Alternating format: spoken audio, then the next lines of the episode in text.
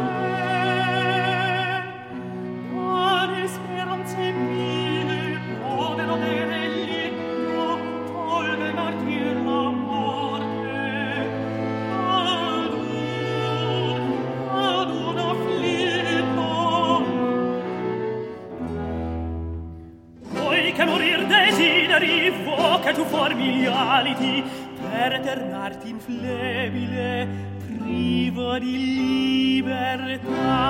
Oh, dei che crudeltà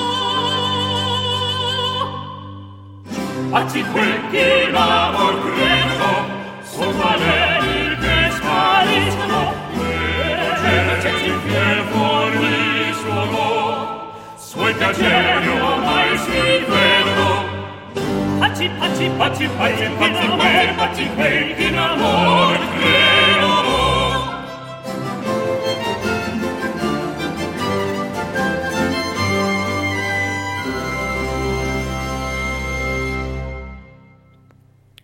extrait du deuxième acte de la Callisto de Francesco Cavalli, mené par René Jacobs pour Harmonia Mundi.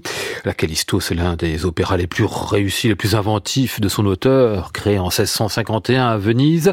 Oh, l'histoire, elle est simple, c'est Callisto, prêtresse de Diane, qui se refuse à Jupiter. Alors celui-ci, pour la séduire, prend les traits de la déesse et provoque la colère de Junon. Enfin, c'est rien que la base, parce que pour le reste, c'est un peu n'importe quoi, ce livret. Il est à double sens, érotique, sexuel, presque obscène par moments, avec de l'échangisme à toutes les scènes. Et quand je vous dis que c'est n'importe quoi, c'est surtout très drôle et assez spirituel. Peu de succès à la création. L'œuvre mis des siècles, on peut le dire, a trouvé son public. Fallu attendre une grande production du festival de Glyndebourne en 1970, dirigé par Raymond Lepard, avec une distribution aujourd'hui improbable, puisqu'il y avait James Bowman, côté baroqueux adéquat, si l'on peut dire, mais également tout aussi attachant Hugh Queno ou Janet Baker. Plus de 20 ans plus tard, 1993, la Callisto trouvait une nouvelle production scénique, elle aussi légendaire, c'était à la Monnaie de Bruxelles. Direction donc René Jacobs, qui en offrait une vision définitive.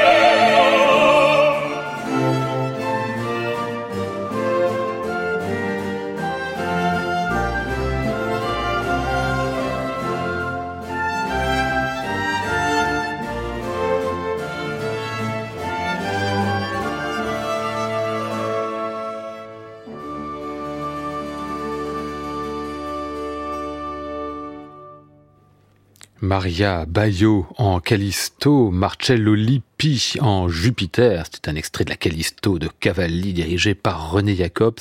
Alors je vous parlais tout à l'heure, à l'instant là, de la version Lépard de 20 à 25 ans plus tôt. Elle est toujours passionnante à écouter. Elle a eu surtout le mérite de nous faire découvrir cette œuvre. Mais dans l'intervalle, il s'était passé beaucoup de choses. D'abord, des recherches musicologiques sur cette période.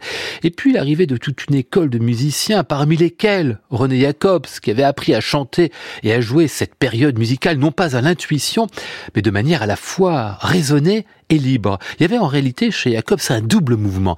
D'un côté, on va chercher un maximum d'informations avec des investigations très poussées sur la partition, et puis de l'autre, la volonté donnée à cette musique, qu'on a pu faire parfois avec trop de rigueur, une liberté de ton, une opulence aussi orchestrale et vocale, propre à en aiguiser toutes les séductions pour les générations modernes. Et puis à faire, puisque je parle de génération, de chanteurs, puisqu'au côté de Maria Bayo, on pouvait avoir un Dominique Viss absolument irrésistible. Le final de cette Callisto.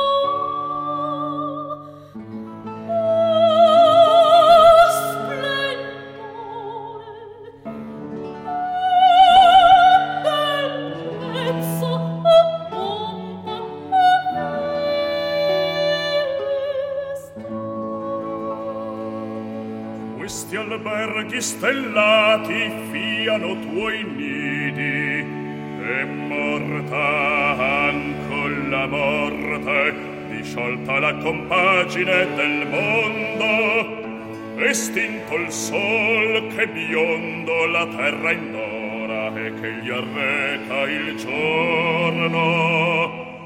In quest'alto soggiorno fatto di pure e incorruttibil sempre meco bella vivrai meco bella vivrai gli anni del sempre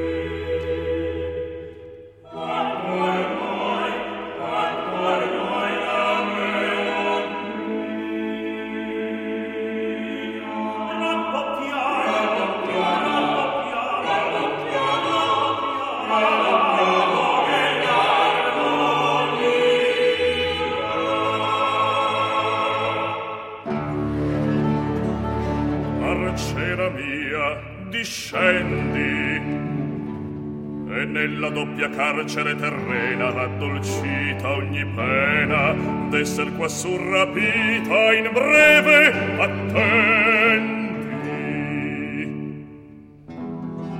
vanne mercurio seco e difensor ignoto al lume umano per l'erta e per il piano seguirai l'orsa bella destinata già stella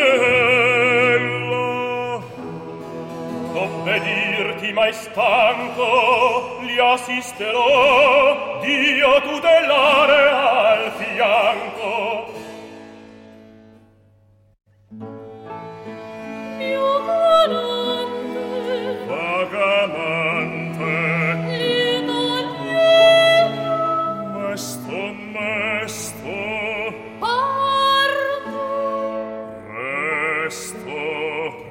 fato unirò Vado giù. Oh bella va Più